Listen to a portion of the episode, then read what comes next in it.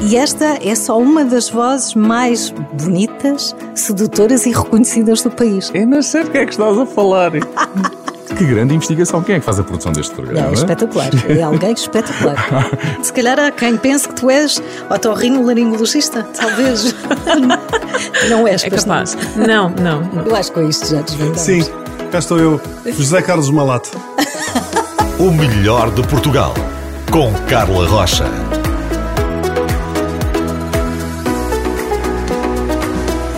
Bom dia, está com a Renascença, está muito bem, está no melhor de Portugal. Hoje recebemos alguém que um dia pediu de presente um cão, mas em vez disso recebeu um piano. Só depois recebeu o cão. Isso mudou-lhe a vida. Foi ou não foi convidado? Foi, mas isso é um disclaimer gigante. Eu assim não vou ficar incógnito muito tempo. Ainda por cima Sim. com esta voz característica. É verdade, é verdade. Ahm, queres acrescentar mais alguma coisa sobre este desejo? Ou talvez Quero. não? Hoje tenho um cão e um piano.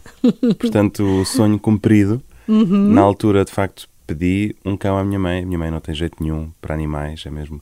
Não é, não, não é não ter jeito, não tem aquela predisposição, é preciso gostar. É preciso a pessoa adaptar a sua vida. Sim, e ela não, não tem isso, portanto, aconselhou-se com alguns amigos, músicos, por coincidência, que, que lhe disseram que não, que me desse antes um piano. E, portanto, o piano apareceu lá em casa e esperei muitos anos até ter um cão. Um Veja-se cão. bem, só, só desde há um mês a esta parte é que tenho um cão. portanto, ele fez-se esperar. Que outras pistas, para além de tenho um piano e um cão, que outras pistas é que podemos dar sobre ti? Que outras pistas podemos dar? Ahm, então, eu diria que sou também famoso por eh, dar opiniões muito acertadas e respeitadas e até procuradas sobre a tarte de queijo basca e a carbonara. São dois fenómenos digitais em que eu Sim. acho que marquei o meu cunho, eh, muitas vezes indignado com a carbonatas e com as carbonaras de bacon. E fiz uma viagem pelo País Basco há uns anos à procura da melhor tarte de queijo e, portanto, ainda hoje é curioso, recebo convites de pastelarias e recebo mensagens de pessoas a perguntar se eu valido e mandam a foto. Digo, Fiz esta carbonara, veja lá se Veja está lá bem. se está bem pela foto Exatamente. só. Exato. e encontraste a melhor tarte de queijo? Encontrei, sim. Posso partilhar? Uhum. Partilha, partilha. Partilho. Sim, Eh, este conselho tem, tem muito valor, mas é inquestionável. A melhor tarte de queijo basca fica no restaurante Lavinha, na cidade de San Sebastián. Eh, se forem lá, preparem-se para fazer uma fila grande à espera. Eu esperei mais de uma hora por uma mesa, mas não se vai só para comer a tarte de queijo, vai-se para jantar É ou para almoçar, portanto come-se os pinchos, toda aquela coisa, e depois no fim a tarte de queijo. Eles fazem um número limitado de tartes por dia, portanto quando elas começam a acabar, passa um empregado de mesa e pergunta: quer ver dedos no ar? Quem vai comer tarte de queijo? Para eles reservarem as fatias. Giro. Bem, nunca vi pistas assim. Um cão, um piano, uma tarte de queijo. Pois é, posso ser mais específico em sentido profissional, mas eu acho é que isto já está tão fácil. Já está fácil. É? Então vamos adicionar mais facilidade para quem quer adivinhar quem é que tenho aqui comigo a conversar. Já sabe que no Melhor de Portugal, nos primeiros minutos, damos pistas para ver se chega lá. Fundaste uma ONG premiada. Agora que estraguei tudo, agora que tudo. Sim, de certa forma, Sim. é uma, uma ONG, sou Sim. também empreendedor social, criei Sim. um projeto que tem como base a coesão territorial no nosso país, a partir do interior, a partir dos jovens e a partir de comunidades que culturalmente não estão tão favorecidas como o litoral do país. E que o ano passado ganhou um prémio do Parlamento Uhum. Europeu. tal e qual. E falas seis línguas. Seis. É verdade, com, com diferentes graus de fluência também, depende do que é que eu tomei, mas, mas sim, arranho, a sexta já, já é a rainha delas, mas sim. Hum. És do Futebol Clube do Porto? Sim, mas hoje em dia muito desligado já. Uhum. Uh, prefiro os jogos da seleção. Podemos encontrar-te a atravessar o fogo em Belém nos próximos tempos? Podemos sim, uh, um sábado por mês, em horários fora do comum, ali na zona do CCB, Uhum. estou ali a atravessar o fogo. Não sabiam sequer que havia ali fogo, não é? Exato. Portanto, Quem teremos aqui? Um benemérito, um académico, um detetive, um faquir, um chefe de cozinha? um chefe de cozinha, claro, um pasteleiro. Sim, Não pode sei. ser. Pode, pode ser tudo isto, o meu convidado de hoje. Não saia daí, já a seguir vamos revelar quem é que está aqui no Melhor de Portugal. O melhor de Portugal. Com Carla Rocha. Está com o Melhor de Portugal, está muito bem, até às 10. Quem tem comigo? Ainda não, não revelamos. Será? Quem será? Veja lá se conhece pela voz. Quem será? Esta frase faz lembrar uma história Sim. da minha avó materna. Sim. Eu vou dar aqui outro disclaimer. Vivi nos Estados Unidos Seis anos, Eh, não foi? Não, Seis? seis anos fora, mas Ah, quatro em ok. Itália e dois nos, Dois Estados, nos Unidos, Estados Unidos. Na cidade de Chicago, que é uma cidade com 8 milhões de habitantes, portanto não é propriamente uma aldeia. E a minha avó, a certa altura, vê-me vol vê voltar a, a Portugal para, para umas férias quaisquer e diz: Ah, ele vem tão elegante. Ele, quando anda lá pelos Estados Unidos, as pessoas devem dizer: Quem será? Quem será? e a minha mãe rimos muito. Falta de noção. É uma será? cidade, será? com 8 milhões de habitantes, ninguém olha uns para os outros. Quanto mais Exato. pensar em quem será. Vamos lá revelar, não é? Porque as pessoas que estão aqui, que ligaram a rádio e ouviram todas as pistas que demos há, há alguns minutos, um cão, um piano, tiveste primeiro um piano e depois um cão, tiveste que verdade. esperar bastante pelo cão. Também há, há uma pista ligada a uma tarte de queijo no Uhum. País Basco. Ah, Não sei, há aqui, há aqui, não sei, todo um, um elan que está ao teu redor que nós temos que desvendar. É verdade. Quem és tu? Então, com o número de cartão de cidadão e tudo. Se quiseres. Ok, meu nome é Martim Alves Anderson de Sousa Tavares, nascido em 10 de setembro de 91 na cidade de Lisboa. Uhum. E numa palavra, como é que te descreves? Maestro, É o que tu és. exatamente. Temos é, o- um é o maestro. que É o que as pessoas normalmente colam ao meu nome antes, é o maestro. O maestro, o Exatamente. maestro. Mas sabes que demos, não demos o nome o maestro a este, a este Não? episódio, não. Chamámos o rapaz que queria ter um cão. Ah, também serve. Também serve. É um sinónimo até de maestro. De maestro. Sim, maestro for short, mas por extenso. Exato, o rapaz, rapaz queria queria- ter um, exatamente. um cão. Martim, vamos lá ver. És filho de dois jornalistas escritores, neto de uma escritora e de um advogado famosos. Toda a gente os conhece. Estudaste ciências musicais, hum, não seguiste as pegadas dos teus ascendentes, não é? No entanto, Por pouco. Por pouco! É verdade. tens aí tens um forte sentido cívico. Interessa-te muito a bondade e a sabedoria, onde quer que estejas, não é? Fundaste uma ONG, Sem Fronteiras, uma Uhum. ONG premiada, já afloraste há pouco quando demos pistas. É verdade, foi outra pista, sim. O que é que podes dizer sobre esta ONG? Chama-se Orquestra Sem Fronteiras. É o projeto que descrevia há pouco, que serve para a coesão do nosso país, que é um país, como sabemos, maravilhoso, mas de grandes assimetrias eh, na relação entre o litoral e o interior. A quantidade de oportunidades que tem um jovem músico a crescer em Lisboa. Ou no Porto não se compara com as oportunidades que tem um jovem músico a crescer na Covilhã ou em Idanha Nova. Portanto, a Orquestra Sem Fronteiras tem sede precisamente em Idanha Nova e a nossa missão é juntar os melhores jovens músicos do interior ou que estão a viver no interior, portanto, que têm raízes e relações com aquele território extenso e já que temos a orquestra e estamos a ajudar estes músicos na sua profissionalização, estamos a pagar-lhes, estamos a dar-lhes experiências profissionais de altíssimo nível, também nos interessa com essa orquestra ir a lugares onde uma orquestra normalmente não vai, ou vai menos.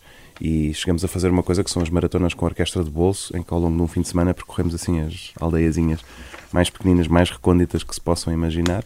E pronto, depois é um projeto que tem também todo um lado mais comunitário e social, de projetos que desenvolvemos em comunidade, coisas para as escolas, laboratórios de escuta criativa, eh, ações de formação para professores de música. Portanto, ele hoje em dia tem uma abordagem já muito ecossistémica, sim. pretende melhorar muitas situações, mas a base é sempre esta, é diminuir as assimetrias no nosso país a partir da música e a partir do interior. Sim, é, uma bela, é um belo trabalho, é um belo projeto. Muito Miguel obrigado. Sousa Tavares, pianista, maestro. Martim. Martim. Miguel é Martim. o outro. Martim, eu disse, não, então Miguel é da família, mas não é Exatamente. este. Tinhas aí se calhar o nome. Se calhar tinha. Tinha, porque ia mesmo dizer Martim Sousa Tavares, eh, neto de Sofia de Melbreiner e Francisco Sousa Tavares, filho de Laurinda Alves e Miguel Sousa Tavares. Exatamente. A tua infância, há pouco eh, levantámos aqui um pouco o- véu, mas o que é que nos podes dizer sobre este período? Tiveste uma infância tradicional? Mais Sim, conservadora? eh, de certa forma, conservadora não, não diria, mas bastante, bastante regular, no sentido em que tive as oportunidades que se esperam de uma infância feliz, portanto, eh, tive pai, tive mãe, tenho irmãos, tive amigos, fui à escola, tive hobbies, tinha interesses, fui encorajado a desenvolver os meus interesses, fui bom aluno, eh, portanto, digamos que nunca houve assim nada fora do comum eh, no, meu, no meu crescimento, exceto se calhar a separação dos meus pais, que aconteceu quando eu era muito novo, mas acho que não. Que idade tinhas quando aconteceu? Tinha, não sei se 5, 6, mas uh, alguns por aí, creio. Uhum. Uh, portanto, terá sido assim a coisa que inspirou maiores cuidados no meu crescimento, mas acho que não acabou por não me moldar. Uh, E o teu pessoa. espírito crítico vem de onde? Eu tenho um espírito crítico. Não tens? Tenho, Tens um olhar atento. Eu acho que há uma, uma sensibilidade exacerbada que eu sinto que tenho e tenho de ter, tenho de mantê-la viva por causa da profissão que tenho. Porque eu sou músico, sou artista, quando eu estou a fazer um ensaio de orquestra tenho que estar hipersensível a tudo aquilo que estou a ouvir, portanto não posso estar só maravilhado com a beleza das coisas, tenho que estar muito ativamente uh, e quase com o microscópio, às vezes, a ouvir o que é que podia estar melhor ou o que é que está um bocadinho Nunca te fora do sítio. arrebata, nunca ficas arrebatado, porque nem, nem sempre as coisas estão fora do sítio, não é? Nunca tiveste aquele momento Uhum. Claro que de sim. facto é, isto foi perfeito, não é? Não, Perfeito, perfeito, não diria, mas o arrebatamento acontece, mas é por zonas, ou seja, eu não estou arrebatado do princípio ao fim ao longo de uma peça, senão eu não Sim. seria um bom maestro, eu estaria ali só. nem com curtir, toda a orquestra, só com partes dela, também pode acontecer ou não. Hum, Não, até, podes, até posso estar arrebatado com toda a orquestra. O que eu diria é nunca durante toda a música, tempo. porque senão eu estou ali tão maravilhado como o público, não estou a fazer nada. O arrebatamento baixa muito a minha capacidade guarda, não é? de, Sim. sim, de ter uma, uma, uma escuta mais crítica. É muito lógico o teu trabalho. É bastante lógico e depois tem um lado mais psicológico, que é o da relação com as pessoas. Eu não estou a tocar um instrumento, eu não estou a tocar piano ou violino, estou a tocar, a dirigir uma orquestra que é feita de dezenas de pessoas, cada uma com a sua personalidade própria, que nesse dia acordou a sentir-se assim ou assado, que, que tem dificuldades técnicas maiores ou menores, tem opiniões, tem tudo, se calhar não gosta do colega, se calhar gosta do colega. Uh, portanto, há infinitas variáveis e, há- e este lado mais místico, mais eh, carismático da profissão do maestro, muitas vezes vai precisamente alimentar a parte humana do seu trabalho. E explica porque é que certos maestros até podem ser muito bons do ponto de vista técnico, com um ouvido incrível, mas nunca fazem carreiras por aí além, porque, Porque não conseguem liderar mais- uma orquestra, e outros que são líderes carismáticos, mas não conseguem dar uma para é a uma caixa. parte mais relacional, não é? Completamente, as, as relações interpessoais. Sim. E, hoje em dia sou muito chamado para agir em, em contexto de formador, com empresas ou, ou o que for, para precisamente passar este testemunho de, de como é que a orquestra funciona, quais são os modelos de liderança e de co-liderança que nós temos e qual é a figura do mestre no meio disso tudo. Uhum. Bem, estou- impressionada porque de facto faz muito sentido tudo isso que, que estás a dizer. Martim Sousa Tavares está aqui no Melhor de Portugal. Vamos continuar a falar até perto das 10 esta manhã.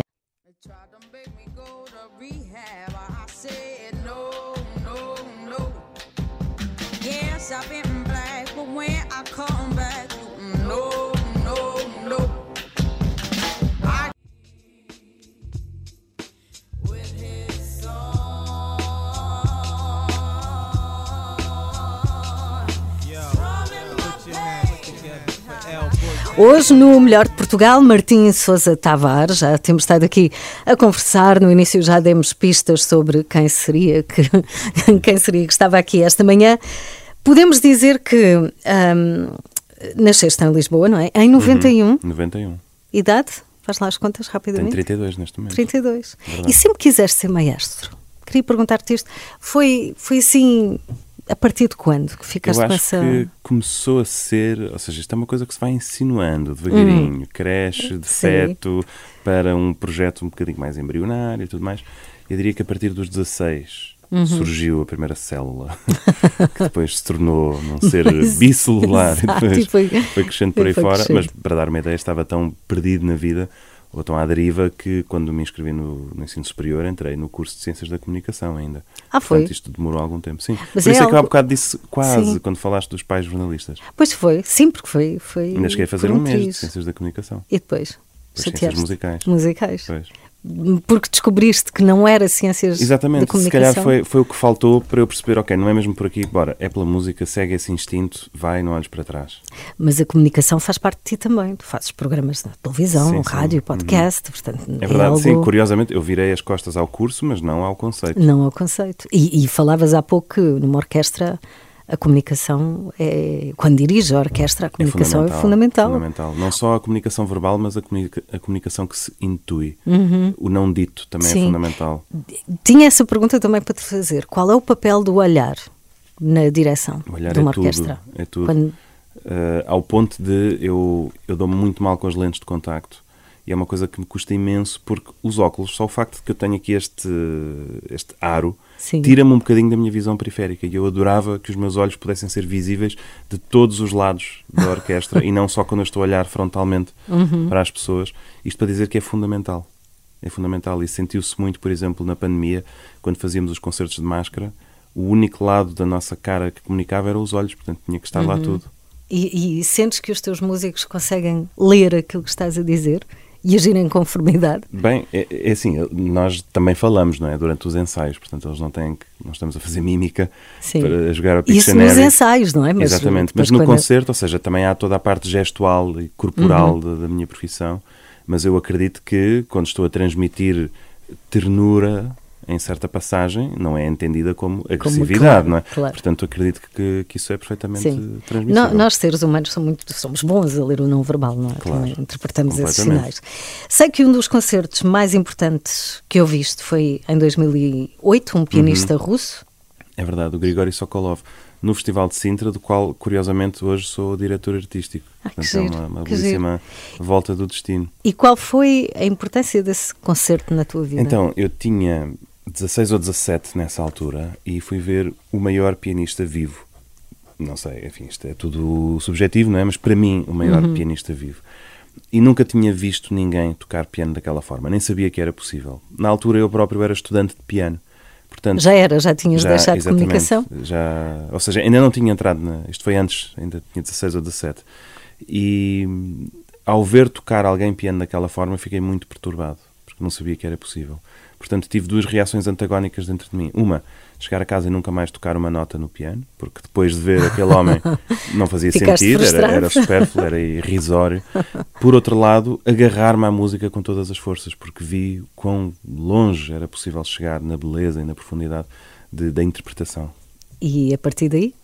A partir daí cá estamos, não é? Ah, Foi- o piano nunca foi a minha voz na música, nunca me senti pianista, mas era um instrumento que eu tocava, portanto foi a porta que se me abriu para a música. Uhum. Neste momento, e já vamos falar eh, sobre isso, podemos ver-te e ouvir-te num ciclo de concertos no Centro Cultural de Belém. Começou em outubro, chama-se Atravessar o Fogo. Por isso é que Exatamente. dissemos no início deste programa que te podíamos ver em Belém a atravessar o fogo. Já vamos falar sobre isso, já a seguir. Heart beat fast, colors and promises. How to be brave? How can I love when I'm afraid to fall? Love you believe.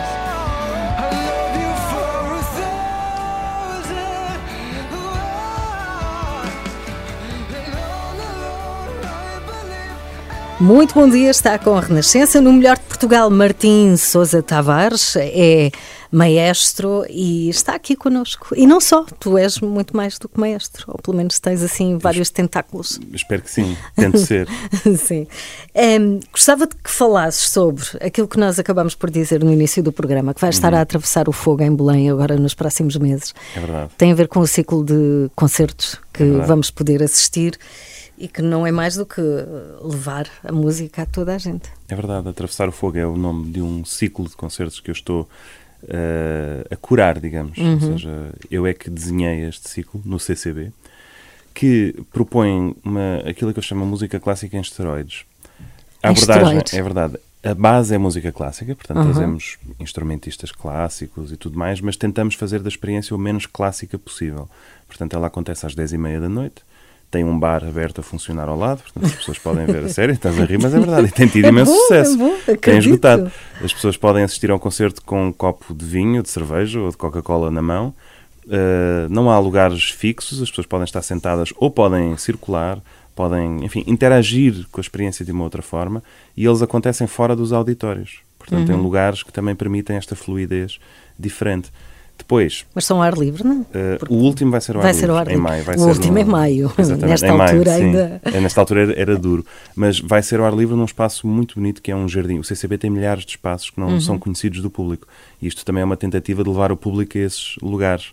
Salas de ensaio, ou, enfim, Sim, conhecer um pouco menos, os bastidores, não é? menos, As zonas com menos menos acesso. Uhum. frequentadas. E vai ser num jardim lindíssimo, que tem uma vista maravilhosa, mas que não é conhecido Ai, do que público. giro, que giro, que giro. E o último, então, é em maio. Exatamente. Mas até lá ainda temos aqui uma série, uma série deles, 20 de janeiro, É verdade, Uma- um sábado por mês. eh, a programação está, está toda online no site do CCB, podem consultá-la. Se tiverem interesse, eu aconselho mesmo a que comprem rápido, porque Vai esgotar. eh, tem esgotado sempre. Não, não são eh, lotações muito grandes, portanto, estamos a falar de 150 mais ou menos pessoas para também ser uma experiência íntima, porque Uhum. os artistas gostam de interagir.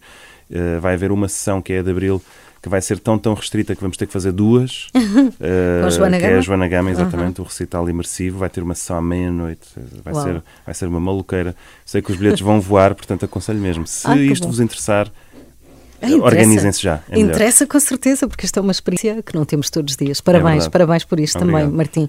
Vamos fechar, temos que terminar. Uhum. O que é que esperas fazer? Tens a vida toda pela frente, mas Ah, já tenho a resposta na ponta da língua então diz.